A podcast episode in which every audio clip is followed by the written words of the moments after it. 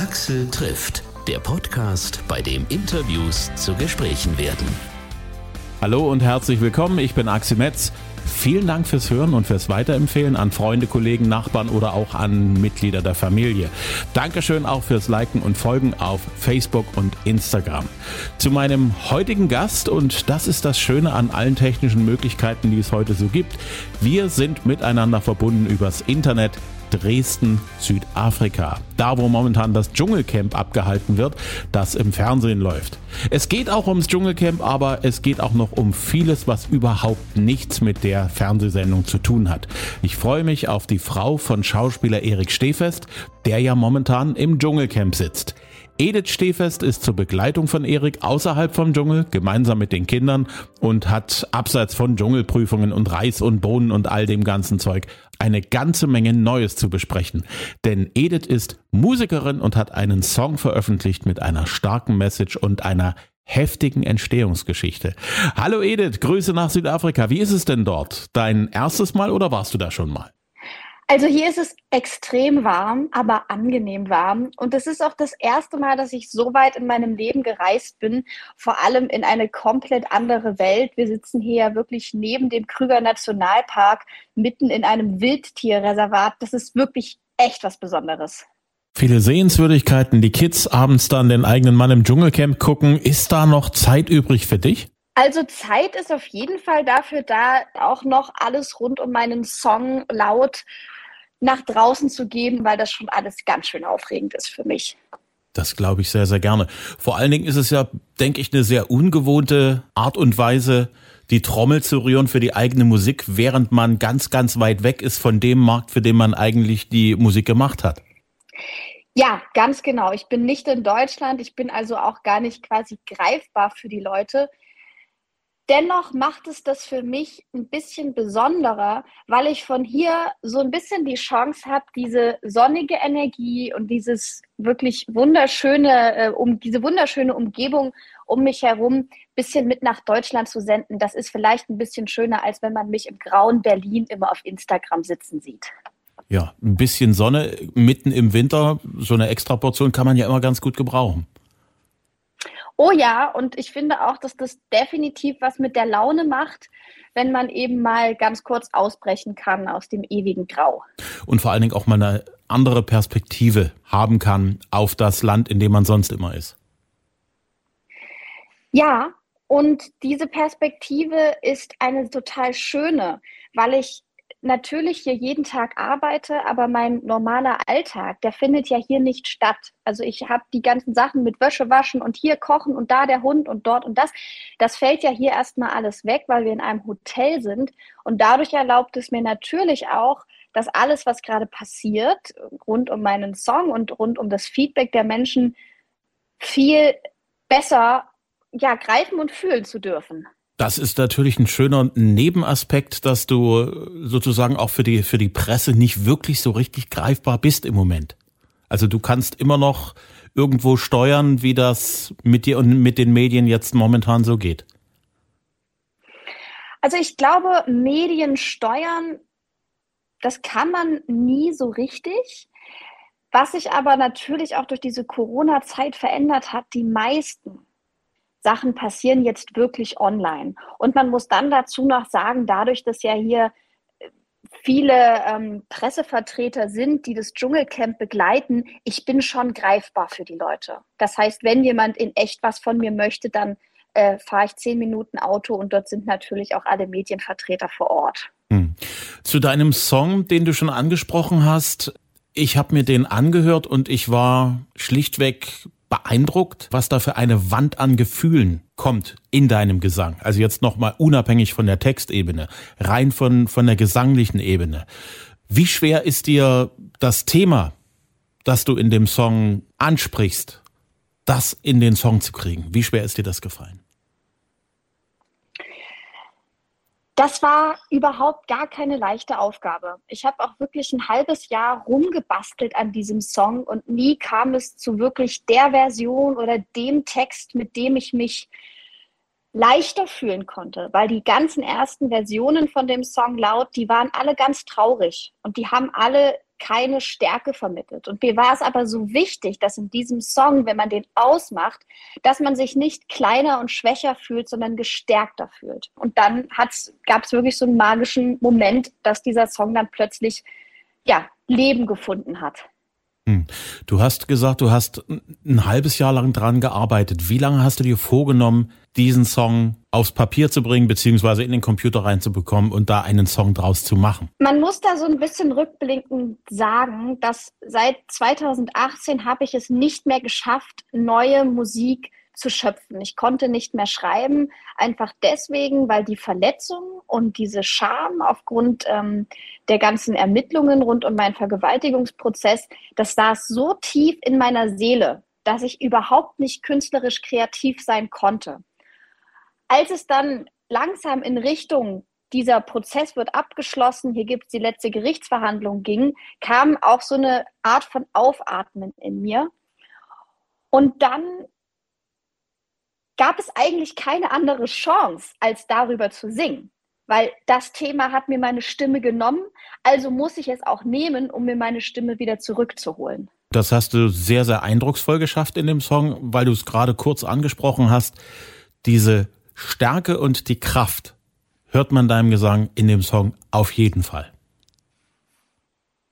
Das ist total schön und da bin ich ganz, ganz dankbar, dass du das so siehst, weil das habe ich vielleicht davor von mir auch gar nicht so richtig glauben können, dass ich darüber stärkend singen kann und nicht nur traurig. Und dass das funktioniert hat, zeigt mir das auch immer wieder in den ganz, ganz dunklen Kapiteln in unserem Leben.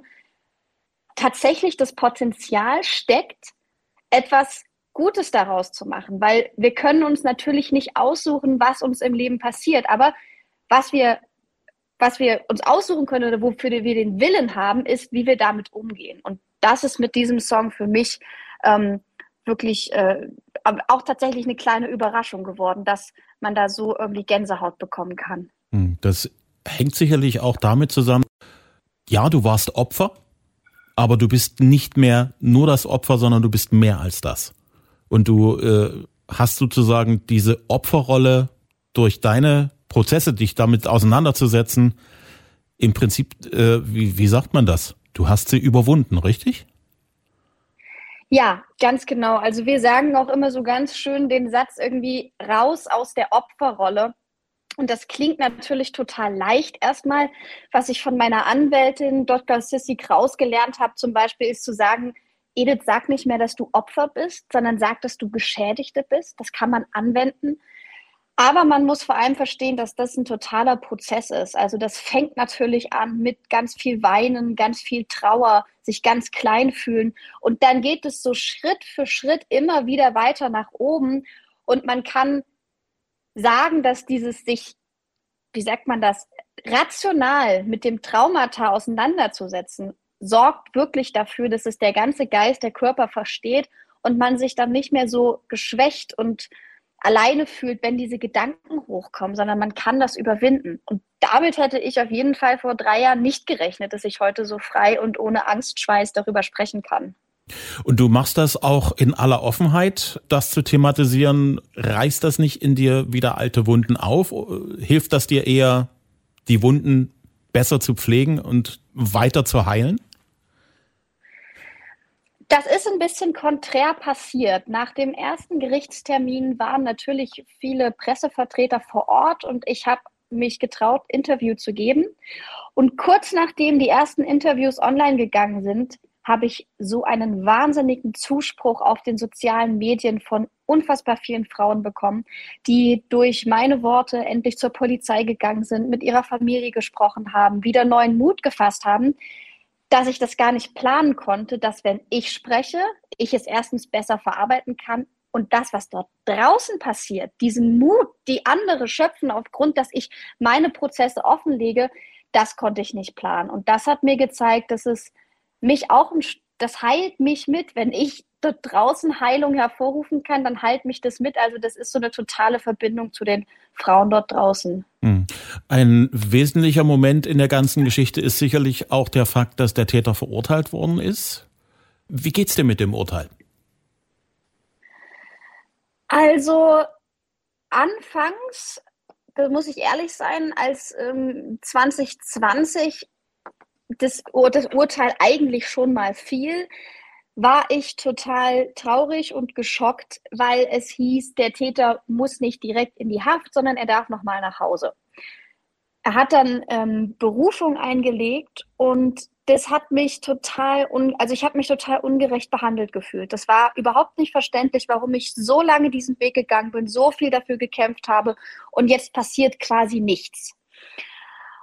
In diesem Jahr, wo ich dachte, es kann passieren, dass er vielleicht die Berufung auch gewinnt und gar niemals ins Gefängnis geht, habe ich gemerkt, ich muss einen anderen Abschluss finden. Es kann sein, dass der nicht ins Gefängnis geht. Und da war eine der Taktiken von uns, zu sagen, in meinem Musikvideo wird die Szene dargestellt, die mir ja genommen wurde, die Szene dem Täter nochmal in die Augen schauen und zu schauen und zu sagen, kannst du dich eigentlich entschuldigen? Und du Monster, ich habe keine Angst mehr vor dir. Und das künstlerisch machen zu können, hat mir gezeigt, ich muss meine eigene Befreiung und mein eigenes sich wieder stark fühlen, muss ich unabhängig von dem Urteil machen.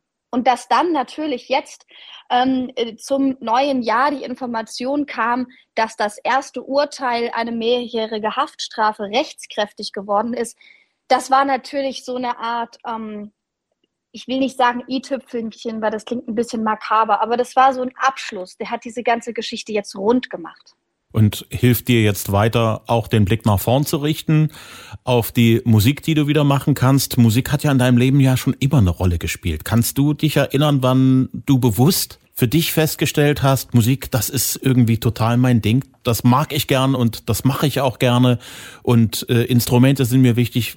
Ist da noch eine Erinnerung da? Ja, also man muss ja sagen, ich bin eine richtige Leipzigerin. Ich bin in Leipzig aufgewachsen und ähm, komme aus einer Künstlerfamilie. Mein Vater ist Schauspieler, meine Mutter ist Musikerin. Und mit sechs Jahren habe ich angefangen, klassische Musik zu machen. Und als ich circa 13 war, ich habe mehrfach bei den ähm, so Jugend musiziert Wettbewerben teilgenommen, bin dort auch mehrfache Bundespreisträgerin im klassischen Bereich gewesen das war aber nie so richtig mein Ausdruck, ein Instrument zu spielen. Und da gab es ein Konzert, wo es hieß, ja, hier an der Stelle muss jemand singen. Mensch, Edith, kannst du da nicht einfach mal singen? Okay, und habe ich dann da gesungen bei dem Konzert. Und danach kamen Leute zu mir und haben gesagt, Mensch, Edith, ich habe da geweint, wo du gesungen hast. Das war so schön.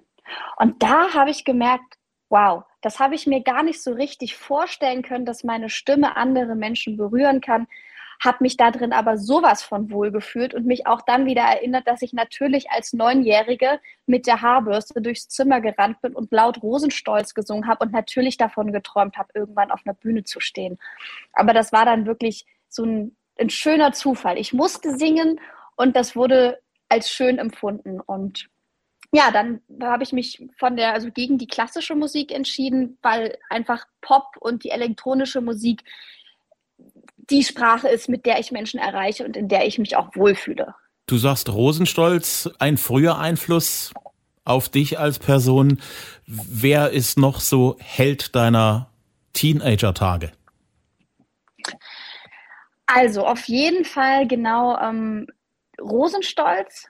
Ich habe total geliebt, wir sind Helden, ja, und ähm, aber auch Gwen Stefani. Und ziemlich spät kam dann, also als sie dann in Deutschland rauskam, natürlich Lady Gaga dazu. Also das war so, glaube ich, das Mashup Rosenstolz, wir sind Helden und Lady Gaga, das ist so das, was ich in mir trage. Gibt es einen Song von Wir sind Helden, wo du sagst, ja, den habe ich damals gemocht, den mag ich heute noch sehr? Ähm, ich finde auch wenn es natürlich textlich vielleicht nicht immer meins ist, aber wir sind gekommen, um zu bleiben wie der perfekte Flag.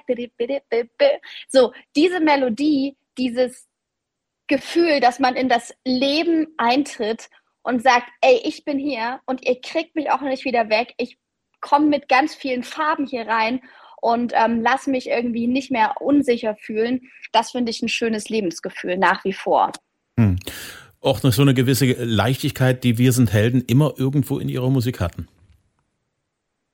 Ja, das ist, das ist Musik, die einen ähm, nicht tiefer in die Traurigkeit stürzt, sondern sich so ein, so ein schönes, leichtes Gefühl am Morgen. Laut aufdrehen, Kaffee trinken und dann kann man auch irgendwie gleich die Wohnung saugen. so ungefähr.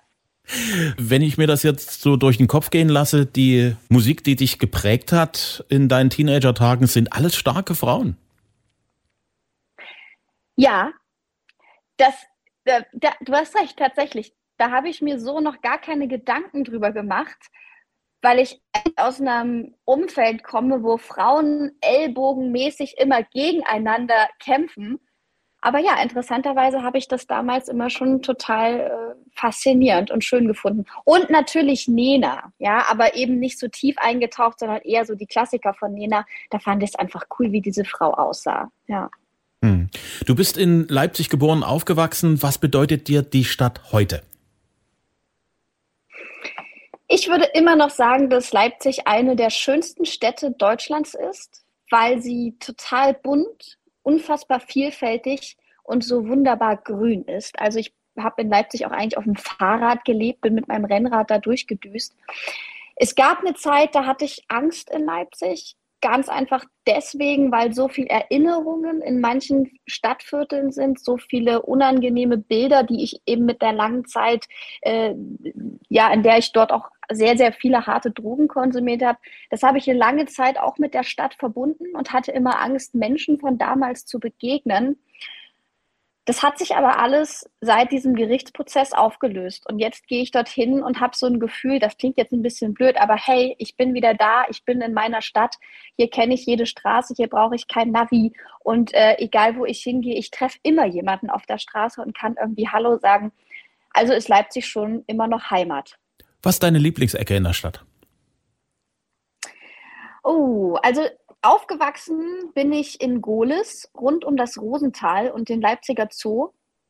Das ist so eine ganz, das ist natürlich was gut Bürgerliches. Und ja, viel gefeiert habe ich im Süden von Leipzig. Also würde ich sagen, zum, zum Ankommen brauche ich Gohlis und zum Ausbrechen die Südvorstadt. Dein Mann stammt aus Dresden. Woran denkst du, wenn du an Dresden denkst? Also man muss sagen, wenn, ja, wenn ich an Dresden denke, dann denke ich daran, wie ich mit dem Zug reinfahre, Bahnhof Neustadt, über diese große Brücke und diesen Prunk dieser wunderschönen Stadt zu sehen. Und was ich durch Erik kennengelernt habe, dass diese Stadt so viel mehr ist als schöne Bauten und großer Prunk, sondern ich habe durch ihn auch eine wirklich tolle Szene an Menschen. Da ist eine große alternative Szene, die habe ich dort kennengelernt. Und ja, das ist einfach für mich vielleicht nicht die Stadt, um dort zu leben, weil ich einen anderen Flair brauche, aber für mich eine Stadt, in der ich unfassbar gerne Wochenende verbringe und wir eigentlich auch vor der ganzen Corona-Zeit total regelmäßig immer in Dresden waren. Hm. Gibt es eine Lieblingsecke in Dresden für dich? Huh, ich kenne mich ja so kaum aus mit den ganzen Namen in Dresden. Ähm, Wunderbar essen waren wir schon in der Neustadt. Und was ich auch sehr mag, ist natürlich der Altmarkt mit seinen ganzen kleinen Restaurants drumherum, wo wir auch schon so in, in der Weihnachtszeit mit der Familie total schöne Abende hatten. Du hast es ja auch gerade vorhin angesprochen, du warst jahrelang drogenabhängig, wie dein Mann auch. Was hat dir am meisten geholfen, clean zu werden? Da muss man ganz, ganz ehrlich sagen, dass die Begegnung mit Erik der Auslöser war, überhaupt was zu verändern und überhaupt nachzudenken, dass ich vielleicht zu viele Drogen konsumiere. Und das war nicht, weil Erik gekommen ist und mir einen Vortrag gehalten hat, sondern er hat mir an einem Abend erzählt, wie das war, als er neun Tage lang wach war. Und das war das erste Mal nicht belehrend, sondern ich hatte das Gefühl, ich als Mädchen, die eigentlich jede Grenze überschreiten möchte, dass ich plötzlich verstanden habe, und wenn du dann diese neun Tage lang wach bist, am Ende da kommt nichts Schönes. Da ist auch nichts Abenteuerliches mehr. Das tut nur noch weh. Und wenn du Pech hast, stirbst du dann. Und das hat dafür gesorgt, dass ich gemerkt habe, dass ich raus will aus dieser Szene. Dann hatte ich damals eine chronische Kehlkopfentzündung, Mandelentzündung, konnte nicht mehr singen. Und dieser Traum, Sängerin zu sein, der hat immer noch in mir geflackert. Und das war dann letztendlich so das, ja, der große Beweggrund zu sagen, ich will irgendwie bei meiner Liebe Erik sein und ich möchte Sängerin sein, also muss ich hier verdammt nochmal was verändern. Hm. Und das ist auch das, was dich und deinen Mann davor bewahrt, dass ihr nicht rückfällig werdet. So diese Grundeinsicht und Grundeinstellung im Leben. Ja, wir merken, dass dieses Leben danach gar nicht, wie es mir vielleicht in der Entzugsklinik damals auch vermittelt wurde. Ich dachte immer, das ist schrecklich langweilig. Da ist überhaupt nichts Cooles mehr. Ich werde nie wieder tanzen dürfen und ich darf auch nicht mehr frech und wild und laut sein.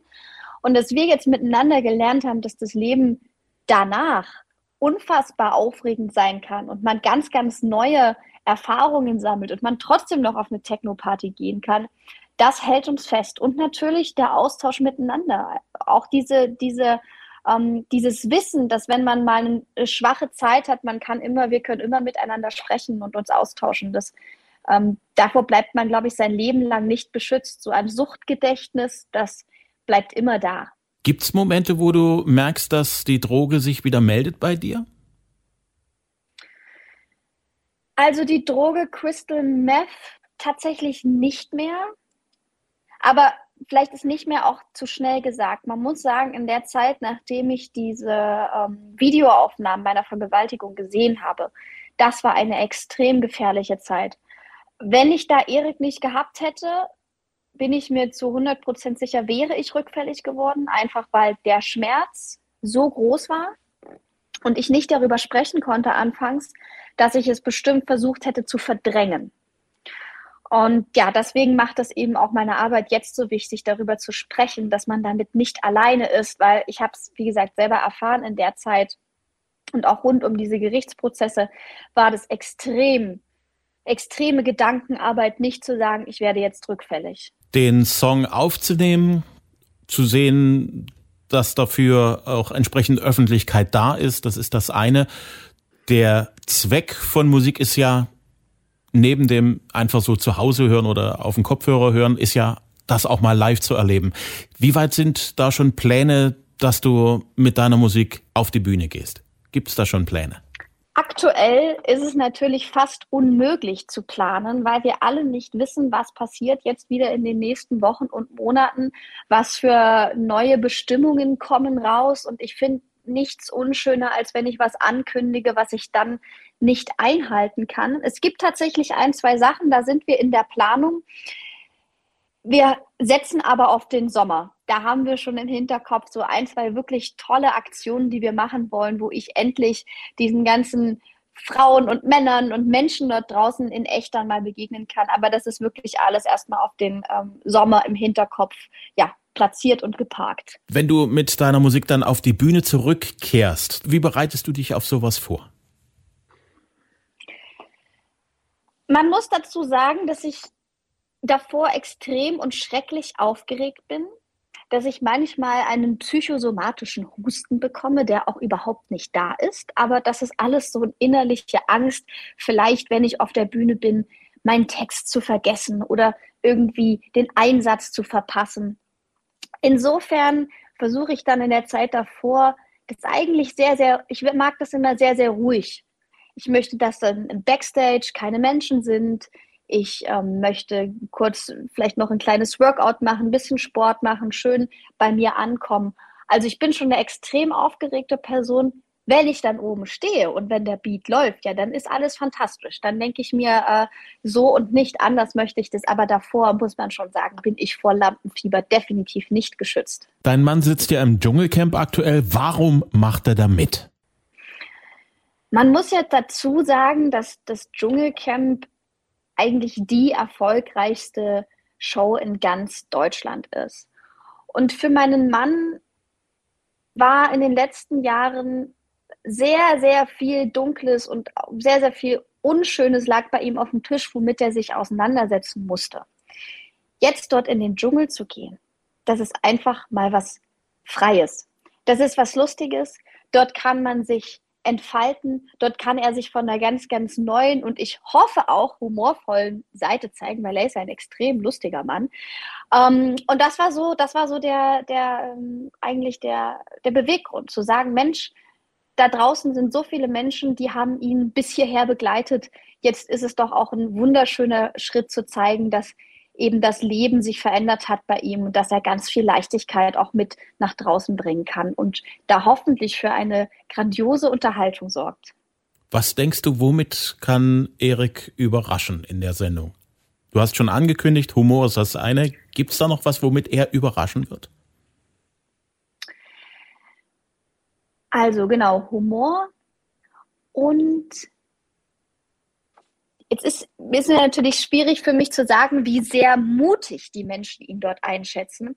Aber er kann sich natürlich extrem kontrollieren. Und weil er in dem, seinem Leben schon so viel, ja, er sagt es immer so schön, Scheiße fressen musste, glaube ich, dass er an bestimmten Punkten, wo manch einem vielleicht schon das Kotzen kommt, dann doch noch mal gut die Zähne zusammenbeißen kann. Was ich aber nicht weiß, weil ich kenne meinen Mann sehr gut, dessen Laune extremst dünnhäutig wird, wenn das Essen etwas länger irgendwie äh, auf sich wartet. Da bin ich auf jeden Fall gespannt, was da passiert. So, wie lange er so mit Reis und Bohnen zurechtkommt. Ja, also da, äh, das, das wird, das wird, glaube ich, für alle, ja, das wird lustig. Da bin ich gespannt. Vielleicht macht das gut, vielleicht wird es aber auch, ähm, geht's an die Nerven. Ich bin gespannt. Was wird er, abgesehen vom pünktlichen und reichlichen und schmackhaften Essen, am meisten vermissen im Dschungelcamp? Oh, er wird definitiv die Kinder am meisten vermissen. Wir haben ja eine Tochter, Aria, die ist ein Jahr, und unser Sohn Aaron, der ist fünf. Das ist ja jetzt schon so, wenn er mal eine Nacht woanders schläft, beruflich, dass es ihm sehr, sehr ans Herz geht und er dann mit uns sprechen möchte oder Videocall macht. Das wird ihm schwerfallen. Und ich glaube auch, das wird seine härteste Prüfung dort drin. Nicht abzubrechen, weil er bei uns sein möchte und weil er nichts verpassen möchte vom Großwerdensein seiner Kinder. Das wird ja innerlich das Schwierigste für ihn. Da, ja, das denke ich. Hm. Ich habe gelesen, dass er äh, gesagt hat, er möchte gewinnen und er sieht auch gute Chancen, das zu gewinnen. Wie siehst du denn die Chancen, dass dein Mann gewinnt? Ich finde, es gibt schon so ein, zwei gute Konkurrenten. Ja, ich meine, bei dieser Show weiß man nie, wie jeder reagiert. Was ich aber glaube, was ihm sehr, sehr zugute kommt. Erik hat in den letzten Jahren extrem viel mit Menschen gearbeitet, viele soziale Projekte aufgebaut und dass der große Triggerpunkt und der große Fall von vielen sind ja die persönlichen Auseinandersetzungen mit den Campbewohnern. Und ich glaube, da hat Erik eine gute Schulung durchzuhalten und er ist ein Kämpfer. Dass wenn es irgendwann kein Essen mehr gibt und er in die ähm, Dschungelprüfung geschickt wird, wird er wahrscheinlich alles tun, um für die Mitmenschen und seine Mitcamper irgendwie Essen nach Hause zu bringen. Und ich glaube, dieses mit Menschen zu können und extremst ehrgeizig zu sein in den Prüfungen, das kann ihn sehr, sehr weit bringen. Was machst du eigentlich in der Zeit? Was ist da bei dir geplant? Tagsüber bin ich natürlich mit der Kinderbetreuung beschäftigt. Ich bin äh, dann hier in einem Hotel und werde die Zeit genießen, bestimmt mit den Kindern auf Safari fahren. Ich will unbedingt ähm, wilde Löwen sehen und Elefanten. Und ja, abends werde ich natürlich fleißig Dschungelcamp äh, schauen und nach draußen hin Erik unterstützen. Ich bin sehr gespannt, wie das wird. Ich bin auch sehr gespannt auf den Moment, wenn du mit deiner Musik auf die Bühne gehen kannst. Ich würde mich sehr freuen, wenn wir uns da irgendwo über den Weg laufen. Gerne Backstage oder wenn du in Dresden oder Leipzig bist. Vielleicht finden wir da auch mal einen Termin. Würde ich mich sehr, sehr freuen drüber. Weil ich habe prinzipiell, unsere Zeit geht langsam dem Ende entgegen, noch eine Menge Fragen an dich. Ja, sehr, sehr, sehr, sehr gerne. Das war auch für mich jetzt ein wunderbares Interview, sehr, sehr schöne Gespräche und ich glaube, jedes Mal über mich und meine Erfahrung zu sprechen, das sorgt auch bei mir immer wieder für neue Erkenntnis. Und ja, danke dir dafür. Axel trifft Edith Stehfest. Ihre aktuelle Single heißt Laut, gibt's überall zum Stream und zum Download. Aktuelles von ihr erfahrt ihr auf Instagram und Facebook. Und da findet ihr auch Axel trifft. Bitte empfehlt uns weiter. Jeden Dienstag gibt's eine neue Folge, immer kostenlos auf Spotify, auf Amazon, Apple Podcast, Google Podcast, überall da, wo es sonst noch Podcasts gibt. Und ja, ich bedanke mich. Bis zum nächsten Mal. Dankeschön fürs Hören.